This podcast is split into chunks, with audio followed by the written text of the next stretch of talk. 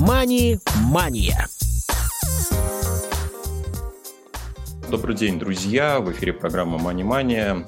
Меня зовут Василий Дрожин, и сегодня мы с вами продолжаем цикл программ, передач, посвященных интересным финансовым проектам в области развития, повышения уровня финансовой культуры – и сегодняшняя программа выходит в записи, поэтому если вы захотите что-то прокомментировать, задать уточняющие вопросы, пожалуйста, воспользуйтесь почтой радиособакарадиовоз.ру. Ну а сегодня у нас очередной интересный гость, которого я спешу представить. Это Галактион Павлович Кучава, правозащитник, автор проектов и координатор а, волонтеров, правозащитников в Ивановской области. Здравствуйте, добро пожаловать в нашу программу. Здравствуйте. Ну что ж, а, Галактион Павлович, пожалуйста, давайте попробуем рассказать нашей аудитории а, касаемо чего ваш проект а, создан, как это происходило. Я так понимаю, что это как раз безвозмездная волонтерская помощь правозащитная тем, кто так или иначе стал жертвой финансового мошенничества. Да, именно так. Значит, мы решили создать подобный проект. Назвали мы его «Центр помощи потребителям финансовых услуг. Мое право». Он открылся в Ивановской области. И э, первый год его работы был сосредоточен именно на жертвах как раз э, мошенничества, э, на людях, которые сталкиваются со сложными финансовыми инструментами, им сложно разобраться, у которых кредитная нагрузка, которым нужна помощь не только юриста, но еще и экономиста и даже психолога. То есть мы объединили вот такие три направления в себя и оказывали абсолютно бесплатно на волонтерской основе в этом центре а, помощь а, вот в данном направлении. То есть а, фактически мы разбирали очень много вопросов относительно вот мошенничества, да, очень много сталкивались с мошенничеством, люди приходили жертвы мошенников, да, и мы им старались помочь, где-то юридическую помощь оказывали, где-то значит, психологическую, чтобы их успокоить. И так вот начался наш путь в этом направлении. Слушайте, очень интересная идея. Скажите, целевая аудитория – это кто? А, жители Ивановской области, любые социально незащищенные группы? То есть как можно было стать участником проекта? А, ну, мы старались, конечно, помогать в первую очередь социально защищенным группам населения, людям, у которых нет возможности оплатить квалифицированную юридическую помощь, потому что я в своей карьере очень часто с этим сталкивался, работая как корпоративный юрист. Очень часто приходили люди, обращались, у которых не было возможности оплатить квалифицированную юридическую помощь. Поэтому я в начале своей карьеры оказывал эту помощь в рамках пробона. Вот. После чего мне пришла такая идея, как раз, что я понимаю, что э, большинству людей необходима такая помощь на регулярной основе, у нас, к сожалению, оплатить эти услуги могут не все. А, поэтому, да, целевая аудитория в основном, конечно, это люди, у которых нет возможности. Ну и если делать возрастные какие-то рамки, да, обозначивать, то это скорее люди пожилого возраста. В основном они у нас по статистике раньше становились э, жертвами мошенников. Поэтому, да, где-то вот э, пожилые люди, у тех, у которых нет возможности получить квалифицированную помощь. А, вот такой вопрос. Ваша мотивация понятна, да, и это здорово, когда есть люди, которые готовы оказывать такую поддержку безвозмездно. А как сформировать команду, да, то есть центр – это люди разного профиля, как вы уже упомянули, и юристы, и психологи, ведь это специалисты определенной квалификации.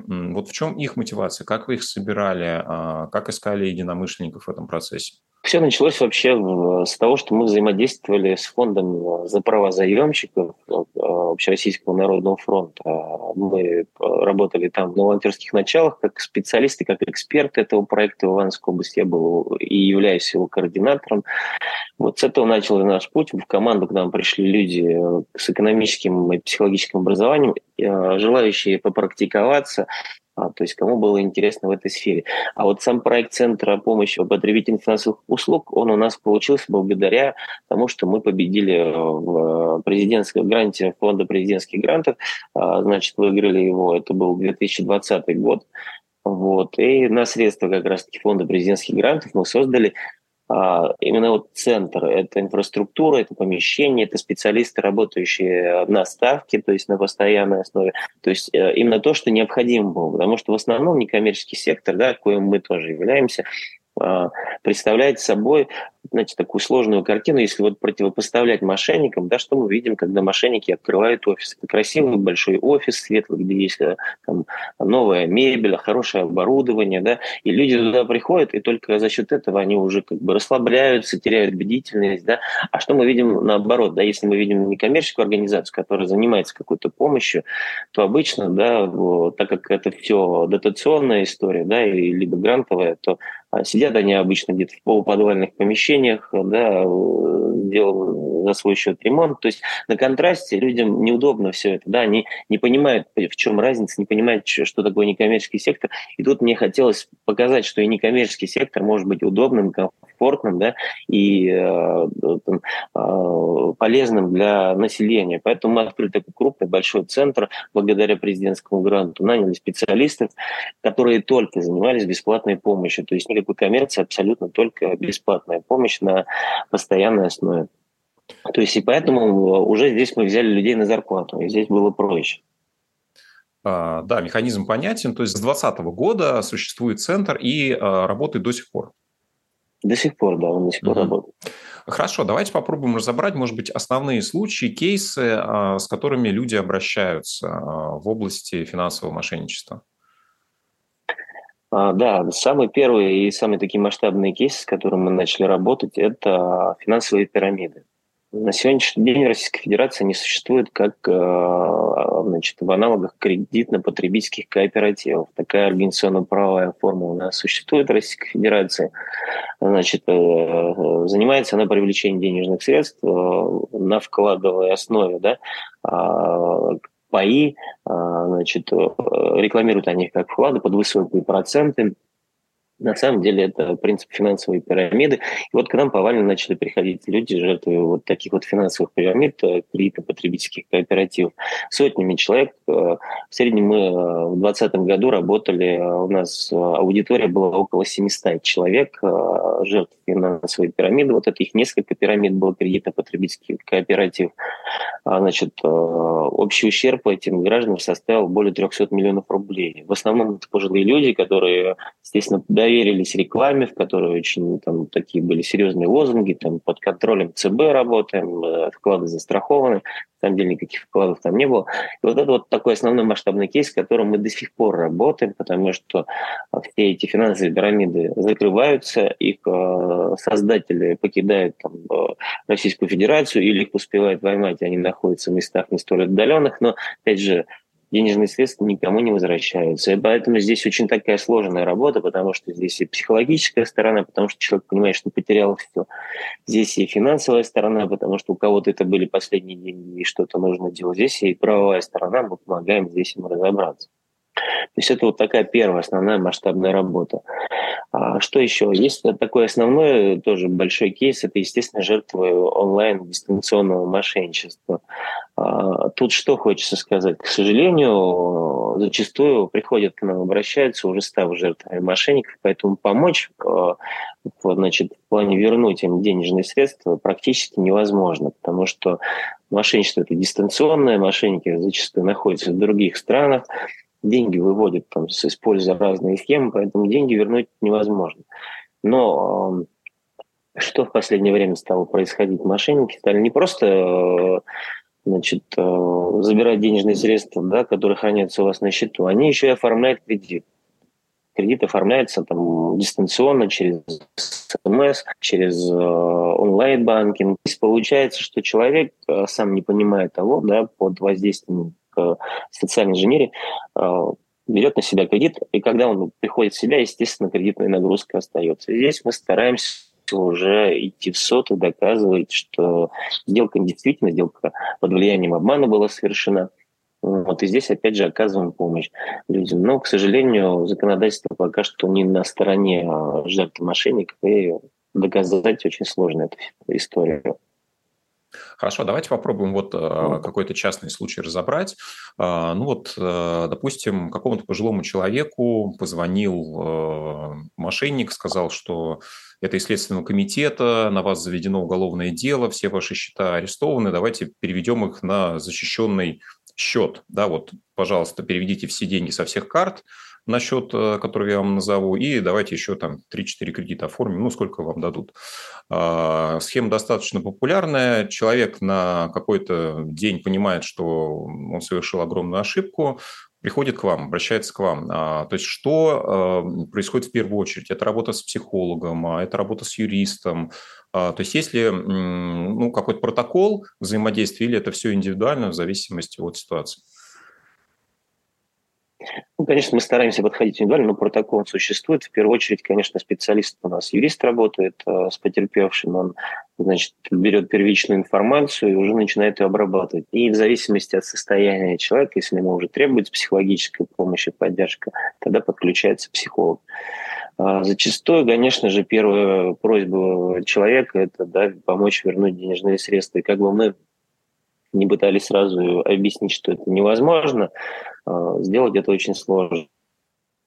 Поэтому, к сожалению, сумма сейчас увеличивается в геометрической прогрессии. Мы понимаем, что уже там миллионами исчисляются кредиты, которые оформляются на людей. И, естественно, возможно даже, да, когда человек понимает, что ситуация патовая и денежные средства вернуть он уже не может – мы ему помогаем пройти процедуру банкротства. Где-то это не судебное банкротство, где-то судебное банкротство, потому что у человека просто не остается никакого выхода. Но мы стараемся все-таки отстоять его интересы, в первую очередь в суде, а, попытавшись доказать э, недействительность сделки. Но, опять же, вернусь к тому, что законодательство несовершенно, да, и а, значит, вернуть э, деньги невозможно. Закон сейчас не на стороне человека, он на стороне банка. Хотя я как правозащитник считаю, что а, банковские структуры прекрасно должны понимать и защищать своих клиентов, да, чем они практически не занимаются.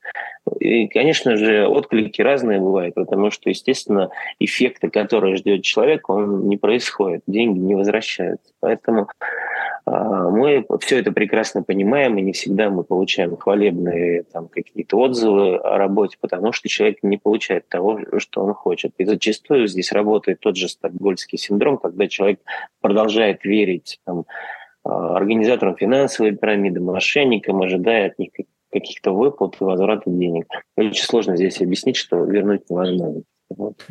Скажите, а были примеры ситуации, когда хотя бы частично удавалось э, ну, вернуть потерянные средства, или это вот прям 100% уже гарантированная потеря?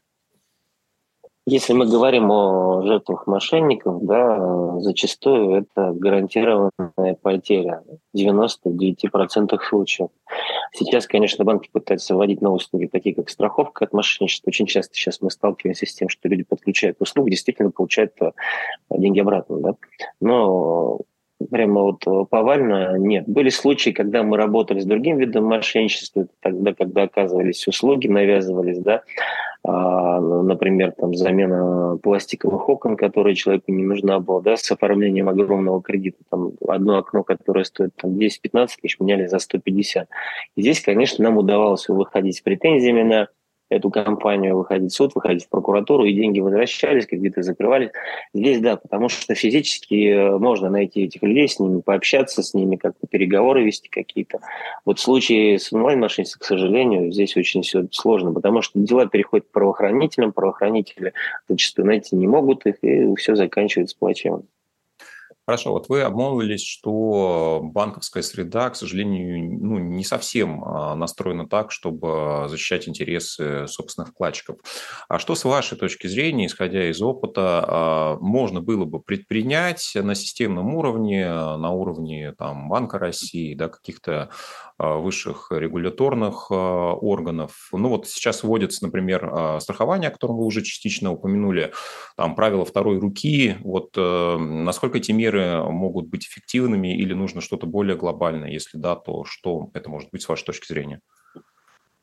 Ну, мы выходили в Центральный банк с инициативами, э, значит, Министерство финансов, значит, и правительство Российской Федерации с инициативой создания буферных счетов. Э, когда происходит онлайн-оформление какой-то сделки, она отвечает, значит, критериям сомнительной, чтобы денежные средства задерживались на этом буферном счету до, от суток до трех для того, чтобы получить возможность а, значит, человека вызвать в отделение банка, пообщаться с ним лично, получить от него комментарий о содержании этой операции, да, о целях ее проведения. И тут, как бы, я считаю, что такая возможность э, даст э, гарантированный результат, и человек э, не потеряет этот денежный средств. Потому что мы, ведя вот аналитику, статистику этих случаев, понимаем, что все происходит в спешке. И так как у человека нет возможности опомниться и сделать какой-то а, выбор, да, осознанный, получается такая история. И у нас были случаи, когда люди оказывались жертвами мошенников, да, буквально в течение часа после того, как понимали, да, после всей этой ситуации, писали заявление о приостановлении, значит, вот этих вот переводов, и уже было поздно. И а, Тут что хочется сказать, да, если говорить о банковской среде, то у меня вообще субъективно очень сложное к ней отношение, особенно к коммерческим банкам, потому что а, это не про клиентский подход, это чистая продажа, это чистый мисселлинг, и очень много у нас кейсов, если будет интересно, я озвучу, да, где банки прямо э, наряду с мошенниками стоят в этой цепочке. Поэтому э, без э, мегарегулятора Центробанка я не думаю, что будут предприняты коммерческим банком какие-то значит, меры для того, чтобы оградить граждан. Ну, к сожалению, да, очень грустная история. Ну, давайте попробуем называть вот эти примеры мисселлинга, может быть, без упоминания конкретных кредитных организаций. Ну, вот сами по себе истории очень интересно будет узнать. Мой кейс недавний, это вообще вопиющий случай, с которым я до сих пор разбираюсь. Ситуация следующая. Слепой э, человек, пенсионерка слепая, одинокая, пришла переоформлять свой вклад, который у нее в течение 10 лет находился в Сбербанке абсолютно слепой человек. Значит, э, доверившись клиентскому менеджеру, она, естественно, там, проводила операцию по переоформлению. И клиентский менеджер ей сообщает о том, что ну что у вас тут хранится под 4,5-5% вклад. Давайте мы вам новый инструмент, вклад под 22%. Ну, конечно же, э, женщина, естественно, заинтересовалась, сказала, да, конечно, вклад по 22%, это интересно, это нужно. Вот девушка, вот этот вот клиентский менеджер переоформил все документы, и все подписали. И, естественно, инвалид ушел счастливым, да, наконец-то там повышенные проценты. Ну, на следующий день она выяснила, что на самом деле сотрудник банка оформил ей не вклад, а паевые инвестиционные фонды, которые а, значит, мгновенно начали терять в цене. И пока вот эта ситуация с разбирательством буквально в течение двух недель шла, инвестиционные фонды у него уже потеряли порядка 40%. А на сегодняшний день из миллиона рублей, которые были у него на вкладе, осталось 200 тысяч. Проведено было внутреннее расследование Сбербанка, расследование Центрального банка Российской Федерации. Найден тот сотрудник, которого якобы сначала уволили, а потом он был просто переведен в другое отделение. Естественно, ни сотрудник, ни банковское расследование ничего не подтвердил. Сотрудник говорит о том, что я ничего не делала, все делала она сама, все она сама подписывала. Хотя человек слепой подписать что-то самостоятельно не может. То есть все проходило через электронно-цифровую подпись путем смс-сообщений и оповещений. Поэтому человек потерял все свои сбережения из-за того, что произошел вот банальный случай мисселлинга. Потому что сотрудник Э, банка получит повышенные проценты за продажу вот этой вот, э, вот этого продукта. Вот и все. А результат истории, то есть э, деньги никаким образом не были возвращены, да, то есть продажа услуги состоялась, и банк встал на сторону своего сотрудника. Естественно, да. Ну, здесь, опять же, репутация банка, они же не могут подтвердить, что у них происходит такая вот ситуация. Да, они абсолютно стали на сторону сотрудника банка, все, так и закончим. Да, ну вот э, сейчас хочу сделать небольшое отвлечение. А, друзья, вы можете также писать о случаях, а, если вам были навязаны услуги, а, о которых вы не были проинформированы, либо не понимали, как они работают, и узнали об этом уже спустя какое-то время. Пожалуйста, пишите нам на почту радиособакарадиовоз.ру. Гостями наших эфиров часто становятся специалисты Банка России, да, и в том числе те, кто работают э, в сфере доступности, контроля за финансовыми услугами. А, поэтому надеюсь, что этот диалог какое-то а, продолжение получит.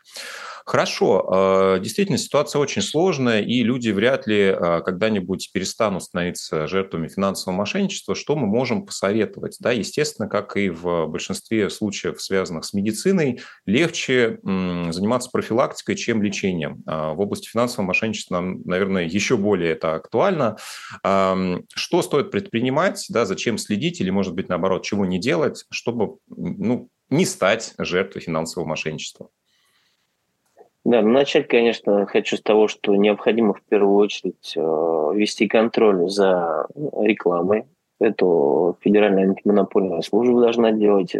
Им необходимо, значит, э, смотреть, какая реклама выходит у нас, да, какие рекламные щиты появляются у нас на территории городов чтобы отслеживать вот эту вот схему, потому что в той же уже случаях с финансовыми пирамидами, да, у нас четко установлены стандартами банковскими, какую ставку по вкладу в процентном соотношении можно сделать, да, в зависимости от ключевой ставки Центрального банка. То есть здесь отследить очень просто. Если это ключевая ставка 7,5, то не более чем в полтора раза.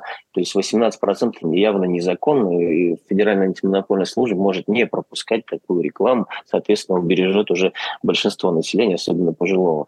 Вот. Второе, конечно же, это уже обращение к коммерческим банкам, к структурам. Нужно э, более быть клиентоориентированным, да, защищать своих клиентов, не делать из защиты своих клиентов платные услуги, опять же, на этом пытаться зарабатывать. Все-таки я думаю, что законодательство когда-то придет к тому, что Сейчас просто критерии э, сомнительной сделки, они размыты. И вот когда это придет уже к совершенству, то, я думаю, привлекать к ответственности нужно э, постоянно. Коммерческие банки это должен делать, естественно, Центральный банк Российской Федерации. Ну а простым гражданам я посоветую элементарные вещи, хотя об этом говорят каждый раз и из каждого утюга. А, значит, ну, не общайтесь вы с мошенниками. Как только вы слышите в своей телефонной трубке, что с вами говорит сотрудник банка, сотрудник службы безопасности банка, сотрудник полиции и так, так далее, не стоит доверять таким звонкам. Ничего сверхъестественного вам сотрудники банка не сообщат. Вы ничего не пропустите, не упустите. Лучше самостоятельно возьмите, перенаберите номер. Ни в коем случае не перезвонив, нажав на тот же номер, а перенаберите каждую цифру номера своего банка и уточните, что от вас хотели. Зачастую ничего чего от вас не хотели, скорее всего, это мошенники. То есть на сегодняшний день ответственность за наши финансы лежит на нас самих. Поэтому будьте бдительны, будьте аккуратны и внимательны. Да, действительно. А, давайте, наверное, уже в завершении, а, может быть, какие-то цифры по вашему проекту назовем. Например, а, ну, сколько людей уже обратилось, да, может быть, порядок цифр. И если существуют какие-то дальнейшие планы по развитию этого направления, и вы готовы с ним поделиться, то будет здорово.